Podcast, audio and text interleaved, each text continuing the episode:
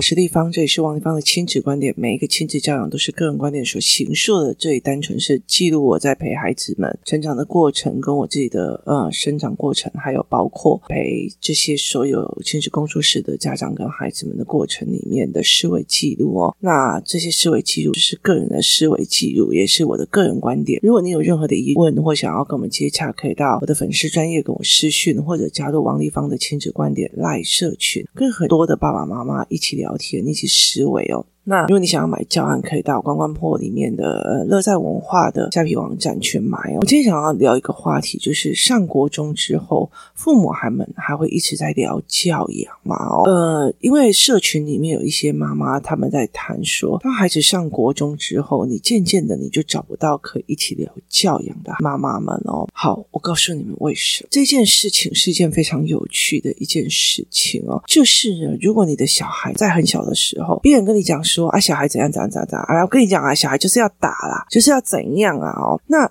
通常你用打的方式，或者是说所谓的“我的意志压是在你的意志之上”的意思的时候，那有两种可能，就是到了你的孩子的身高比你一样高，或者是高过你的时候，他其实就已经完全不服了，他会顶嘴，都会干嘛？可是你以前都会嘴人家说哦，这个小孩怎样，那个小孩怎样，那个怎样啊？所以其实呃，对很多人来讲，就会觉得说哦，你以前很会怼我，于是他们就不敢讲了哦。所以其实像例如说哈。像呃，我自己也是，我女儿小时候，我就会常常跟她，每次都是有议题，然后就聊，然后就用东西在弄，就是会教她。例如说，她不知道什么叫做下坡，那我就会拿个球，然后去让她看高低差的差别。为什么球从这边上不去，可是会从那边一直滚下来？那我就会跟她讲说，从那边下来的时候，你骑脚踏车就骑 push bike 就要小心，从这边上去就会比较难。那那时候我妈妈跟我妹妹就觉得很不以为然啊，这个光比赛的，呃，你写不了那个，那那那好。可是问题在于是呢，他们认为觉得骂就好了，打就好了。可是等到同样的一群的小孩长大的时候，那个骂跟打的就会开始已经心生不服了，就是。其实我一直在挑，我跟我的孩子是认知一样。例如，我叫他不要从斜坡上这样子滑下来，因为很危险，因为重力会加速度。那么，我就要让他的脑海里面的认知是跟我一模一样的，所以我就会做这样子的动作。但是呢，呃，我的亲人他们不以为然，就骂就好了。所以后来其实到最后，这个认知还是不一样。你越来越大的时候，你的认知差就越来越大。就后来这群小孩就会越来越没有办法受控。那接下来他就觉得啊，我这个小孩就是叛逆期，就是开始叛逆了，就是开始怎样？那所以其实到了国中哦，就有很大的一个部分，就是哎呀，跟他讲他也不一定要听啊，跟他讲他也不一定要做啊，你有点的意思吗？就是在整个过程里面，甚至那种成绩很好的，哎呀，我告诉他他也不一定会理我，我告诉他他也不一定会学，就是。其实你们的沟通跟思维状况已经产生了一种严重的落差。像我，其实我还是可以跟我的女儿聊啊，干嘛的没有。然后她如果不愿意去接受，她也会告诉我前因后果，然后我们把事情做分析哦。所以，其实在这整个状况里面。大部分的国中的父母其实就在承受的他前面教养的好坏结果，所有的东西都一定要。然后第二件事情就是他们太忙了，就是孩子每天都是呃非常的忙，要么有的人是忙玩，然后忙跟朋友打电动，要么就是他忙着在读书，然后忙着在往前哦。所以在这整个概念里面，他们很忙，所以其实有时候你要聊很难哦。很多的时候，在国中的孩子哦，一进来就飙。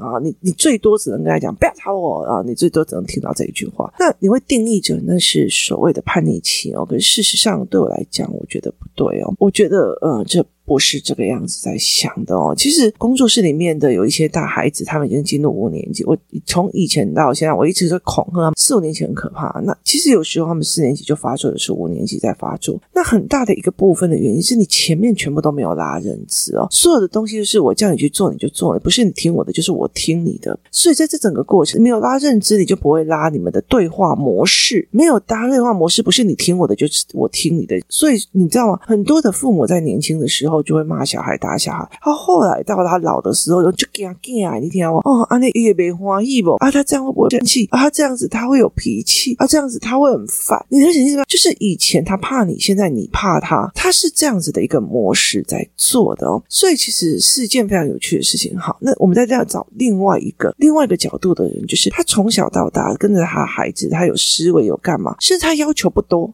要求不多的意思就是我不太要求你读书，我不要干嘛。他跟着孩子的感情还是非常的好，可是问题他不敢讲。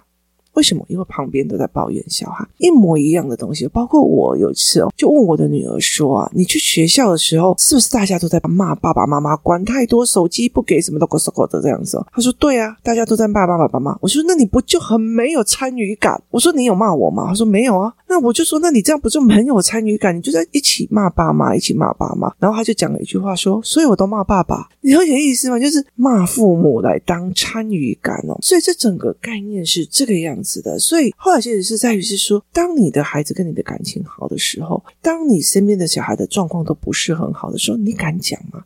你不敢讲。我跟你讲，你真的是不敢讲。好，有一些小孩，例如说，我曾经处理过那些小孩子，就是容错率非常低哦，一天到晚就一直逼自己练琴，逼自己怎样，逼自己一定要考高分的那种小孩。好，问你到那个时候，我的小孩好困扰，每天都用功在读书，怎样都没有，叫他休息都不休息。我问你，你写在那里？相对有些国中的学生，他们根本就不写。好，我老实说，你到底炫耀还是怎样？你是 Q 没？你了解的意思吧？有些人的爸爸妈妈，他的小孩考上很好的学校。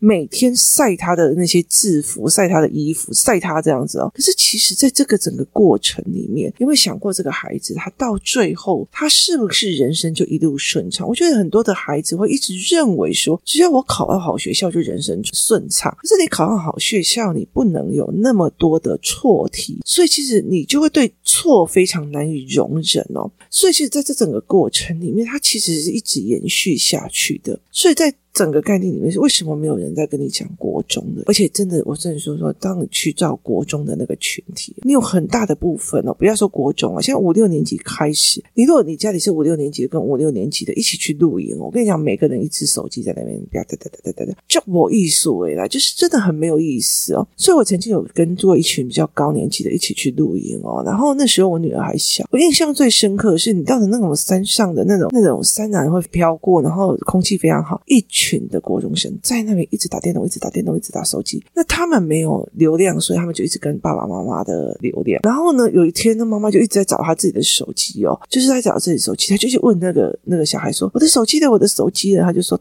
干，没电了啦，他妈的！”还有玩到一半哦，key mobile 就把它丢到帐篷里面。然后妈妈一看那个帐篷里面哦，他们家是六人帐，那个帐篷里面一堆小孩子在里面跳床，你知道吗？那个妈妈脸都黑了哦。所以在这整个过程里面，你会觉得我为什么要？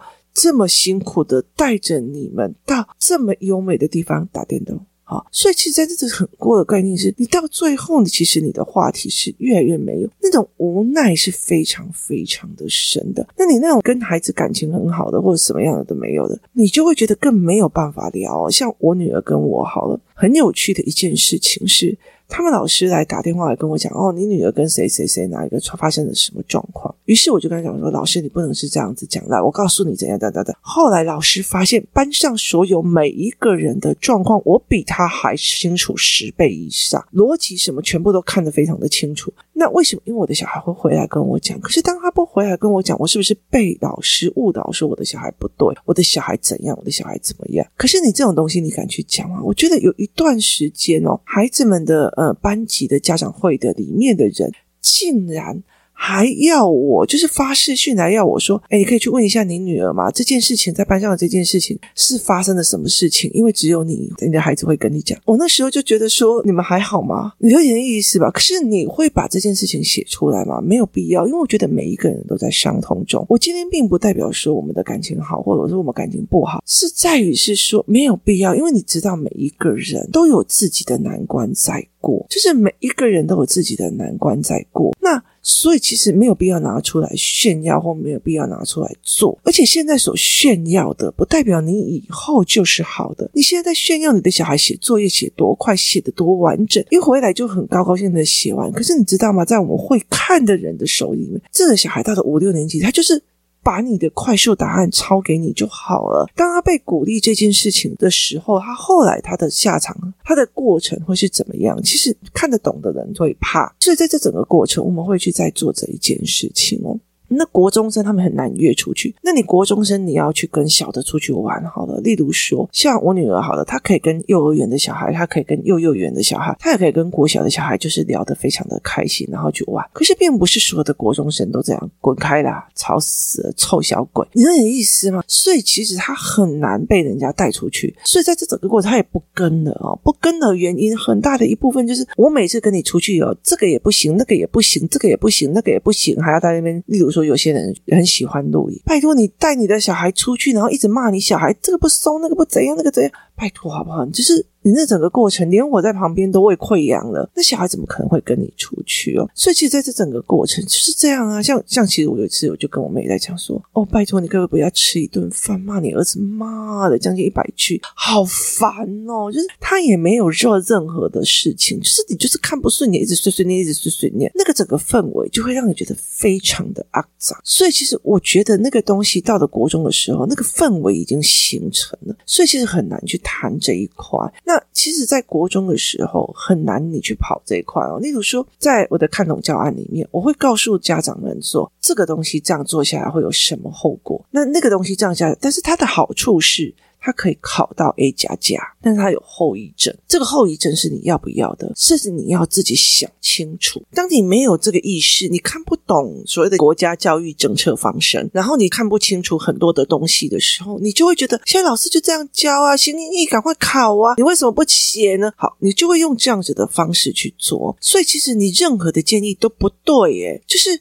你叫别人说啊，这个会考不会考？好，可是问题是他的平常分数就会被你害低了。那你要去怎么去讲哦？所以其实到了国中的时候，真的是虽然够细绵啊，你知道吗？孩子有可能也不愿意跟你出去，孩子愿意跟你出去，你不敢写。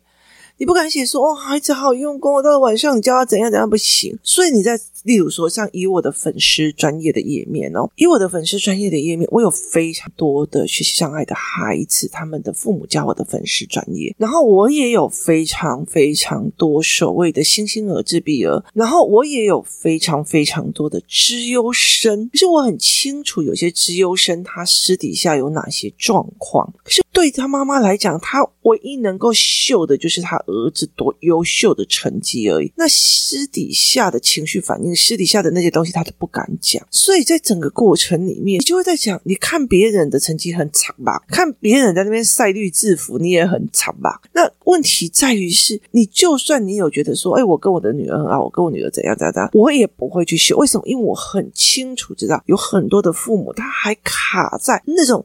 我不知道我做错了什么，我不知道我干错了什么，我不知道为什么我的孩子小时候这么的可爱，下现在变成这个样子，我不知道他在哪里歪掉的，我不知道。你知道那种痛苦其实会让妈妈疯掉的，所以其实很多的孩子其实不清楚一件事，我只是表现我自己，被送他妈的差拉上，他只是在表现他的自我。为什么妈妈会这么痛苦？他其实不是很清楚，妈妈到最后变成一个让他我觉得无理取闹，我觉得嬉笑的人。人的很大的一个原因是在这一块的时候去出现的，可是这个东西其实是你可以去推敲到很前面的，所以其实我有看到有些在社群里面在跟我说，我每次在听的时候，听这些所谓的呃教养的时候，听地方在讲话的时候，我就会觉得我打到我自己的，对，我在他幼儿的时候忽略了某件事情，我在他国小的时候忽略了某些事情，我在他哪时候，所以你就会开始自我检讨这一块事情。可是我觉得这一件事情是一件非常有趣的一个概念，就是我们会产生的一个怀疑，哦，我们去挑找到哦问题点在哪里。那其实，在很多的父母里面，他们其实是呈现一种痛苦的。为什么我的小孩这样对我？为什么小孩这么怎样怎样？他们是呈现一种痛苦的哦。那其实像现在，如果说一直到国中、高中都很优秀啊，然后第一名什么样，其实你也要看他的私底下的情绪，或者是他自己对自己的。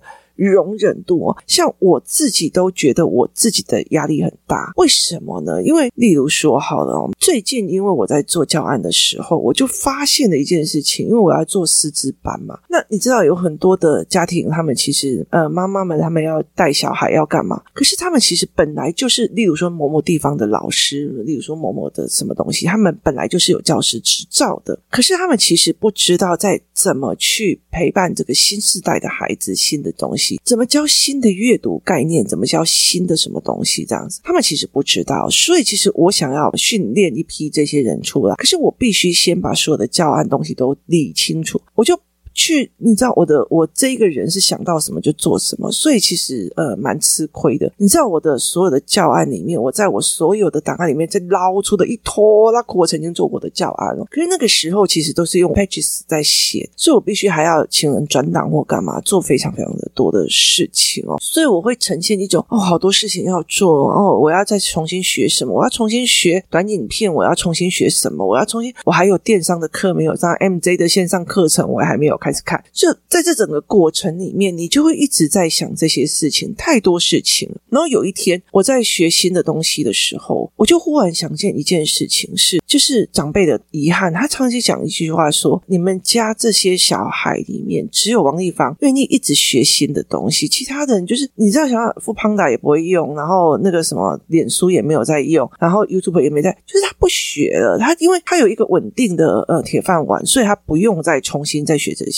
那可是我就是必须要一直往前学，而且很多东西你自己过不了你自己的那一关哦。所以，例如说像我，我就觉得说，哦，你要叫我在同样一个课程用两次，我跟你讲，我如果同样一个东西哦，就是可以开两堂课，那个已经是拉到我的极致中的极致了，因为我随时都在往前跑，所以我。一直如果说你一定要这样子一次的课程跑两次哦，我就觉得非常的累，因为每一次我就会往前再一点点，再一点点，所以其实它是一直往前翻滚的一个状态哦。所以其实呃，在看这些事情的时候，你就会知道哦，这个是对我来讲也是相对有压力的。好。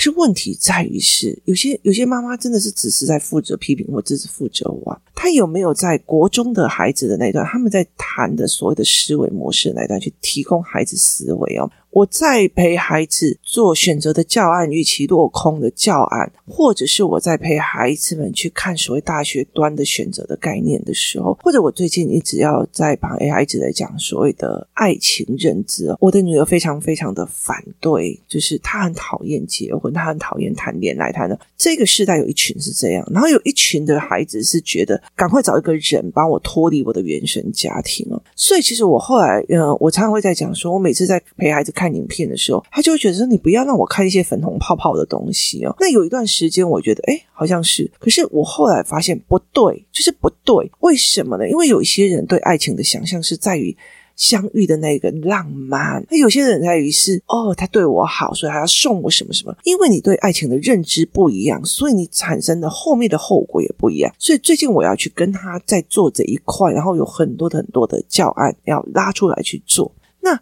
请问一下，有几个人有这个能耐去跟国中生谈这些事情？但是问题在于，这些国中生、这些高中生，他们对呃学成的概念，他们对履历的概念，他们的概念到底到哪一种程度？谁能帮助他们在这中间做出适当的选择？这是一个非常重要的思维模式哦，所以大家聚在一起的时候，你是不是有办法跟国中生谈呢？例如说这几次，就是我女儿会把她的国中同学啊、高中的拉来跟我聊天或干嘛，对。重点在于是有没有人跟他谈。我就在跟他讲说，你们在考会考的时候，你知道会考的模式是什么？不知道，就是考就去啊。你们知道你们接下来做什么样的选择吗？不知道，我就是怎样怎样。所以他们其实是没有办法去做的。在他们人生很重要的时候，在做很多很多的选择的时候，我们只用小孩的乖不乖、听不听话。哦，那小孩很乖呢，都会乖乖的在那边读书，而不是他其实是选择我不懂，但是我服从。那这个东西对他来讲是好的嘛？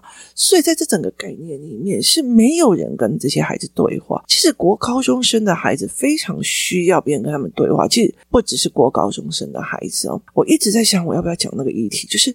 其实我最近在处理一个孩子，他一直在最所谓的鬼啊、灵啊这些东西的一些概念哦。那我后来其实会在想一些事情，说你看有多少的国高中生或者是大学生，他走路的所谓的灵学，走路的所谓的到处去算命，走路的那种网络上。调取你各自的算命，他也都在要。那甚至有些人，他到了中老年人的时候，他进入的那种所谓的那种灵疏忽啊，什么有的没有的。然后甚至有些人，他们去买一些所谓的一些呃东西，然后来帮助自己赚大钱，干嘛都没有？我觉得这个思维后面又是什么？所以有小孩就会一直来跟我问哦，那你就会理解一件事情：那么小的孩子，他其实脑袋里面有那么多的思维方式，那么多的疑问，那你这个国中生呢，难道没有吗？所以其实我觉得一件非常有趣的事情是。国中生的妈妈，如果真的要变成一个国高中的团体哦，其实很重要、很重要的原因是，第一个，你的这一群团体是不是从国小一起拉上来的？像我现在一直在拉我儿子的这个团体的一个很大的原因，是因为他们现在在讨论《航海王》的每一个人的性格，他们在讨论为什么这个性格会做这个决定，那是为什么？是因为我的阅读文本里面思考模式里面，我会让所有很多东西去让他们看。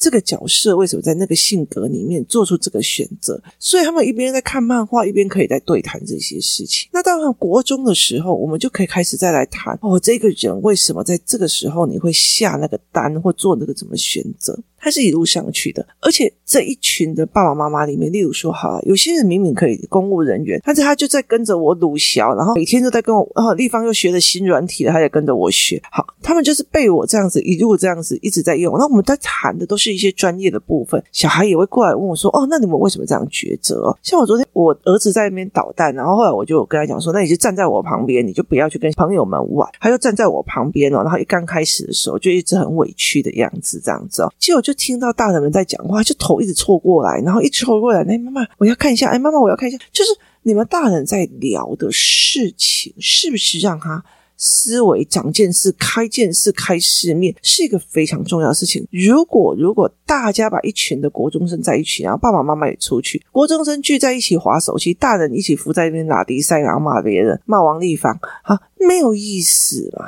你有意思吗？没有意思。我觉得那个东西是没有意思的。所以，其实，在很多的部分，我常常会在跟很多的爸爸妈妈讲说，像例如说，那一天他们他就看到美玲老师在跟我讲说，哎，立方语言课结束了，那我要给小孩的呃一些东西。那我说，那我们送一个教案好了。他说，他就跟我讲，立方我不会写，你教我。好，我就教他，我就教他了两三个，我就做了两三个。他接下来就说，哦，我懂了。他就开始做他自己的教案，做起来。然后到了晚上，我半夜一点多的时候，我就接到美玲老师。的讯息，他就跟我讲说，我做了我将近十几页，你可以帮我看一下，可不可以？好，我早上起来又再要帮他补充了十五页，给高年级高阶班的。那个东西是在于是我们在跟他们讲说，你看呢、哦，我们在做这件事情，然后这个东西是怎样在协商出来的，协商出来这些东西，然后怎么生成这些东西，我们怎么用新的软体在做这些东西。所以对这些人啊，妈妈我也要学哦，像我儿子就会讲，妈妈我也要学那个软体。你们看起来在做的时候，就可以做出一个教案了，我觉得非常非常特别。而且他们每次在看我们的教案的时候，就会看你是怎么排版的，你的美学是什么，你的概念是什么。所以这整个东西是在于你有料。所以，当一群国中生他讲的是有料的，然后再加上另外一群大人，他们讲的是有料，catch 在一起，他们的火花会是非常非常的特别的哦。这才是一个非常重要的概念哦。所以，其实要找国中的团体很难，因为很多的人哦，其实我觉得在那个国小的幼儿园的那个部分，幼儿园国小是走错路，然后要去熬熬起来就很难。所以，例如说我在辅导国中生或高中生的方式哦，我通通常常都是，例如说我开课。例如说，我我开课，我开夏令营的时候，就是我会跟他们讲说：“你们来当